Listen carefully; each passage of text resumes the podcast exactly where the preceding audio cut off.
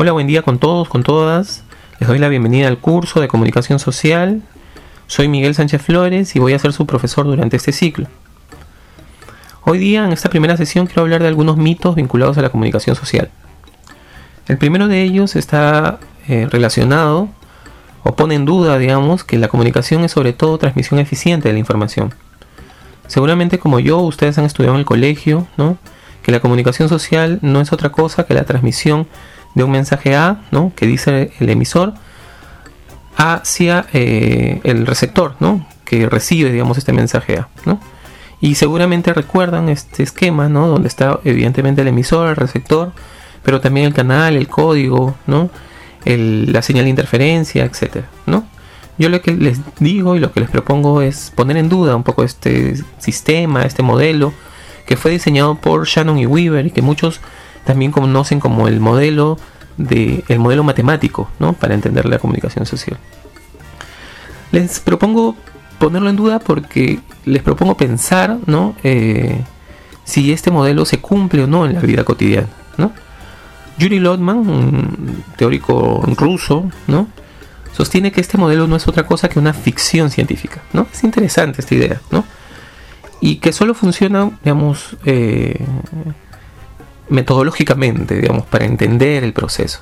Pero que sin embargo en la vida real, en la vida cotidiana, este modelo no se sostiene y lo que es más eh, significativo, no se cumple. ¿no?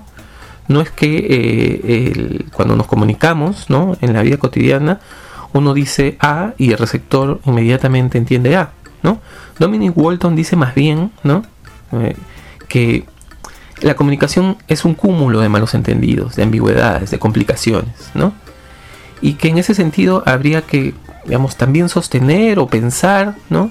el proceso de comunicación no solo como un proceso de transmisión eficiente, sino como un proceso, digamos, cargado de complejidades, ¿no? Esto es, digamos, esto es eh, una primera idea que hay que tener en, claro, ¿no? Sobre todo si pensamos en que eh, este sistema matemático, el de Shannon y Weaver, ¿no? el de la transmisión eficiente del mensaje de emisor a receptor, se cumple en algunos ámbitos, ¿no? que, curiosamente son ámbitos bien verticalizados. Voy a poner un par de ejemplos. Pensemos en, los mensajes militarizados, ¿no? Eh, en, digamos, en los mensajes militares, ¿no? Eh, hay, hay, poca capacidad, digamos, de agencia del receptor, ¿no? Los mensajes efectivamente llegan, como diría Shannon y Weaver, ¿no? del emisor, ¿no? Al receptor casi sin ninguna ambigüedad, ¿no? sin ninguna complejidad, ¿no? No sé si ustedes han estudiado en algún colegio, ¿no? Pero yo recuerdo en el colegio donde algunas órdenes eran militarizadas, ¿no? Descanso, nos decía, ¿no? Eh, firmes, ¿no? Y sabíamos que teníamos que juntar los pies y poner, digamos, los brazos pegados al cuerpo. Incluso el caos estaba militarizado a partir del mensaje, ¿no? Recuerdo que nos decían, rompan filas y todos, digamos, mm, nos desordenábamos y íbamos a lo que queríamos hacer, ¿no? Ahí, digamos, es claro cómo el mensaje llega justamente verticalizado y sin complicaciones. El, profesor, la persona, dice un mensaje y los alumnos no entienden. ¿no? Eh, sin duda eso está vinculado a la lógica militar, sí, ¿no? Pero también a, digamos, a una educación más clásica, ¿no? Que, y, tradicional, ¿no? Y para mí equivocada, ¿no? Que asume que el, proceso de educación, por ejemplo, es un proceso de transmisión de información, ¿no? Felizmente las cosas no son así, ¿no? Y los mensajes, ¿no? En la vida cotidiana, nuevamente, no es que lleguen tan fácil, o no es que lleguen sin complicaciones y sin alteraciones, ¿no? A mí siempre me gusta pensar en este juego de niñez, ¿no? Que se llamaba el teléfono malogrado. No sé si siguen ustedes jugando eso, pero en mi época me encantaba, ¿no? y éramos varios, ¿no? Uno, uno al lado del otro, ¿no? Que nos decíamos alguna palabra, alguna frase, ¿no? Y la frase iba viajando a través de nuestros oídos, ¿no? Y el juego consistía en observar cómo este mensaje iba cambiando a medida que iba siendo transmitido, ¿no? De, oído en oído, ¿no? Quizá esa figura es una figura que más se parece al proceso de comunicación social, ¿no? No es no esta figura de transmisión diáfana, clara, sin, complicaciones del mensaje, ¿no? Con el que hemos estudiado, ¿no? Un ejemplo más, ¿no? De esta comunicación vertical quizás es la publicidad, ¿no? En la publicidad los publicistas, a las publicistas, no les interesa que uno entienda un mensaje de forma digamos, eh, distinta a lo que ellos quieren plantear, ¿no? Si tú eres una publicista o un publicista de Coca-Cola y la gente termina comprando Pepsi, sin duda hay un problema para la industria, digamos, publicitaria, ¿no? Sin duda hay un problema en el mensaje, ¿no? Sin duda algo no ha quedado claro, digamos, en tu, en, en tu mensaje, ¿no? Y en ese sentido, digamos, el mensaje publicitario, sobre todo es un mensaje que justamente prefiere, prefiere o, o, en todo caso lo que, lo que quiere es sustraer esta ambigüedad. Quiere que el mensaje llegue lo más claro posible a la audiencia, ¿no? Precisamente para que no haya confusión a la hora de la compra, ¿no? O a la hora de la conversión, como dirían mis amigos y amigas publicistas, ¿no? A lo que voy es que es interesante ver cómo este modelo con el que todos hemos estudiado que la comunicación social se cumple parcialmente en la vida cotidiana. Y lo más curioso es que se cumple en espacios verticalizados, en donde la agencia del receptor o de la audiencia es sustraída, es poca, ¿no? Se asume que la audiencia o el receptor, digamos, no pueden interferir en este mensaje, ¿no? Sin embargo, como nos hemos dado cuenta, ¿no? El mensaje que sale del receptor en forma de A, por lo general llega al receptor como B, C, D, E, ¿no? Salvo en algunos contextos verticalizados, ¿no? La gran pregunta aquí entonces es ¿por qué hemos estudiado la comunicación social, ¿no? Con un modelo que prioriza, ¿no? Una lógica vertical, ¿no? Una lógica en el que se le sustrae a la audiencia o al sector agencia, ¿no? Eso es algo que debería llamarnos la atención en esta primera sesión, ¿no? Y sobre todo que nos debería también cuestionar, interpelar, digamos, este modelo, ¿no? Con el que hemos aprendido en, eh, qué es la comunicación social, ¿no? sobre todo en nuestra niñez y adolescencia.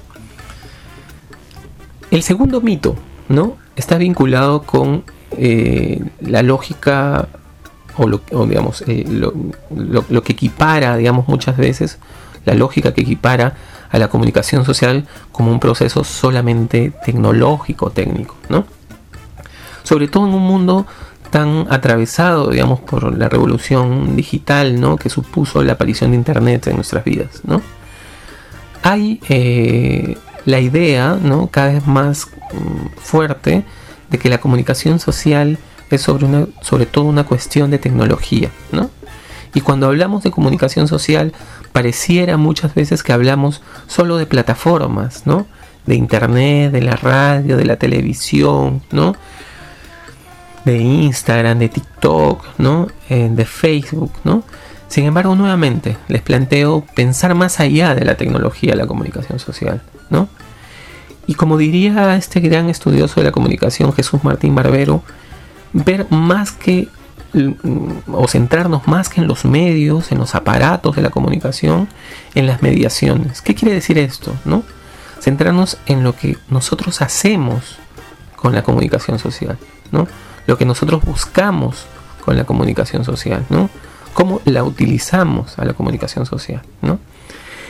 Para Jesús Martín Barbero, este tránsito, ¿no? Eh, él le denomina de los medios a las mediaciones. ¿no? Este es también algo a lo que los llamo en esta primera sesión. ¿no? Dejar de pensar, pese a que, pese a que alguien como, como Marshall McLuhan no estaría de acuerdo, ¿no? Eh, los llamo a pensar sobre todo en la comunicación social tras, trascendida ¿no? a, las propias tecnologías, a las propias plataformas ¿no? por donde ocurre la comunicación social. Habría que pensar en otras dinámicas, ¿no? nuestra dinámica mucho más familiar, ¿no? donde la comunicación aparentemente ocurre sin mediación de la tecnología, ¿no? o la comunicación no sé, que, que, también se da en, en, los mercados, en el transporte público, ¿no? Eh, en otros escenarios que no necesariamente están atravesados por lo que llamamos ahora las nuevas tecnologías, ¿no? E Internet, ¿no? Hay que pensar en eso, ¿no? En, también cómo la comunicación habita más allá de estos espacios, ¿no? Sin duda, como les decía, ¿no? La revolución digital ha hecho que eh, eh, exista una equivalencia, ¿no? Entre, entre la comunicación y la plataforma, que a veces nos confunde, ¿no? Un ejemplo de ellos es, por ejemplo, eh, esta necesidad del, gobierno peruano de, conseguir laptops, ¿no? Para niños y niñas, ¿no? Eh, en el fondo lo que sucede detrás de ello es como que se prioriza, digamos, la plataforma o el dispositivo a el, el propio proceso, digamos, educativo, comunicativo que debe estar acompañado de la plataforma, ¿no? Hablamos de laptops, ¿no? Como si fuera la solución, digamos, al, problema educativo, ¿no? De la misma manera hablamos de plataformas como si fueran la solución o como si fueran lo único, ¿no? Eh, que atraviesan los procesos de comunicación social, ¿no? Nuevamente, hay que pensar, ¿no? En, las mediaciones, ¿no? En, las mediaciones, ¿no? Que ocurren en los procesos de comunicación y que trascienden los medios, ¿no? A otra vez aquí Dominic Walton habla de, las dos dimensiones, ¿no? De la dimensión normativa y de la dimensión funcional. Él lo que sostiene es que la dimensión funcional de la comunicación social efectivamente está vinculada a un aspecto tecnológico, ¿no? A un aspecto sobre todo eh, económico, ¿no? Pero que sin embargo, eh, claro que se ha priorizado esa, dimensión funcional, ¿no? Pero que sin embargo la comunicación, dice Walton, también tiene esta lógica normativa, ¿no? Que es una lógica que también está presente en esas dimensiones económicas, tecnológicas, ¿no? Pero que no necesariamente es lo único, ¿no? Que ocurre, ¿no? No es lo no, se puede resumir en la plataforma, ¿no? No se puede resumir en el, en el, avance tecnológico, ¿no? Entonces, este segundo mito apunta a eso, ¿no? A descentrar, ¿no? La idea de que la comunicación tiene que ver sobre todo con, eh, con plataformas tecnológicas, ¿no? El tercer y último mito tiene que ver con eh, esta idea que, sostiene que la comunicación lo resuelve todo, ¿no? También les planteo, ¿no? Les propongo interpelarlo, criticarlo, ¿no? Buscarlo, buscarle límite, ¿no? Seguramente han escuchado varias veces, ¿no? Sobre todo en el ámbito de la política, ¿no? Ah, ese candidato tiene, digamos, un buen equipo de comunicación, ¿no? O ese presidente comunica mal, ¿no? O ese presidente más bien comunica bien, en tanto es claro, ¿no? Eh, sin embargo, eh, si bien es, verdad que la comunicación es importante, digamos, en, sobre todo en los mensajes políticos para que lleguen claros, digamos, a la población, la comunicación no actúa sola, ¿no?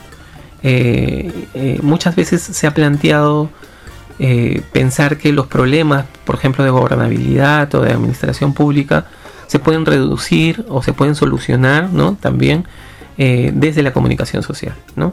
Y eso es mentira, eso es mentira y eso hay que también tenerlo claro, ¿no?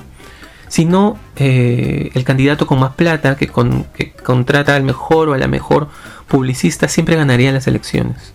Y eso no sucede, ¿no? Eh, hay un caso incluso, ¿no? Aquí en, el Perú, ¿no? El candidato Acuña, ¿no? Las elecciones, eh, algunas elecciones pasadas, ¿no? Contrató a quizá al, al publicista, digamos, más reconocido de Latinoamérica, ¿no? Un, publicista brasileño apellidado Fabre, ¿no? Le pagó millones, ¿no? Millones de millones, ¿no? Y sin embargo, claro, el candidato Acuña no salió electo presidente, ¿no? Eh, eh, eso es interesante, ¿no? Porque nos hace pensar en los límites, ¿no? De la comunicación, ¿no? Y nos hace pensar también en la agencia de los eh, receptores, de la audiencia, ¿no? Hay un problema en el producto, ¿no? Algo parecido le sucedió, digamos, a la multinacional eh, Inca Cola con, la moradita, no sé si se acuerdan, ¿no? Hicieron una campaña de publicidad millonaria, ¿no? Sin embargo, ¿dónde está la, moradita en la actualidad? ¿A quién le gustó la moradita, no? Este, no es que eh, la comunicación, ¿no? O la campaña de comunicación pueda solucionar todo. Sobre todo en un país como, el nuestro. Donde, digamos, la comunicación tiene que actuar de, la mano de otros sectores, ¿no? La pandemia, por ejemplo, del COVID nos ha puesto, em, nos, ha descubierto, digamos, ante esa precariedad, ¿no? La mejor campaña de, comunicación en relación a, a, la prevención no funciona si no está acompañada de un sistema de salud, digamos, eficiente, de un sistema de seguridad ciudadana eficiente, ¿no? Pensemos así la comunicación social, ¿no? Como una cuestión sistémica, ¿no? Que no actúa sola, ¿no? Que no obra milagros, ¿no? Eh, es importante pensarla así, ¿no? Como, como digamos, en su, en su dimensión sistémica, ¿no? Pero también en su, en su dimensión ética, ¿no? Y esto quizá es algo también importante de tener en cuenta, ¿no? La comunicación tiene una responsabilidad, ¿no? Eh, otra vez en el Perú tenemos muchos ejemplos ¿no? de la comunicación puesta al servicio más bien de intereses, de dictaduras, ¿no? Eh, de negociados, de corruptelas, ¿no? Eh, y en ese sentido, ¿no? También hay que exigirle, ¿no? A este sistema complejo de la comunicación una, una, una dimensión ética y de responsabilidad con la sociedad, ¿no?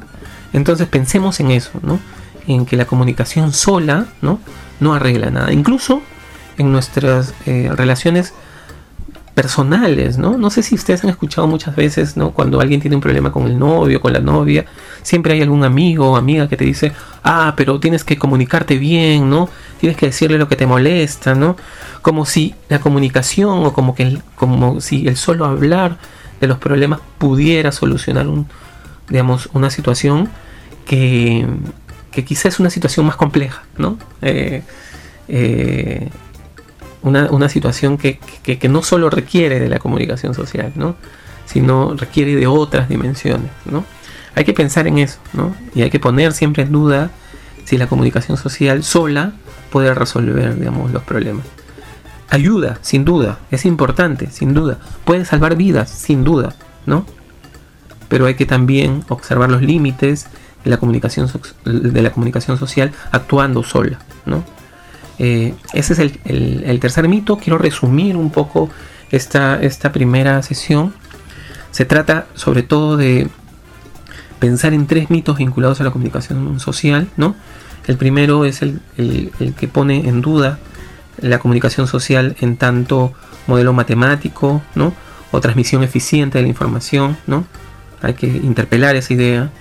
Lo segundo es, eh, el segundo mito está vinculado al que equipara, equipara digamos, el proceso de comunicación con un proceso tecnológico. Si bien la tecnología es importante, forma parte de la comunicación social, no es, eh, no es digamos, lo único, ¿no? no se puede reducir el proceso de comunicación a lo, tecnológico o al dispositivo. ¿no? Existen otros espacios, otros procesos donde no necesariamente está presente la tecnología y ocurre la comunicación social, ¿no? En los espacios cotidianos de nuestras casas, en los espacios cotidianos de nuestro barrio, del mercado, del, transporte público, de las paredes del, barrio, etc. Y lo último tiene que ver con eh, este mito que señala que la comunicación social puede solucionar todo. Otra vez les eh, digo que eh, la comunicación social no puede solucionar si actúa sola, ¿no? Es importante, sí, ¿no? les decía, puede salvar incluso vidas, exactamente. Sin embargo, es necesario que la comunicación social actúe, digamos, dentro de una lógica sistémica y ética, ¿no? Muy responsable socialmente con la, población y con su sociedad, Estas son las ideas, estos son los mitos que quería eh, tocar en esta primera sesión. Eh, les deseo que tengan un excelente inicio de, ciclo y nos vemos y escuchamos más tarde. Que tengan un excelente día.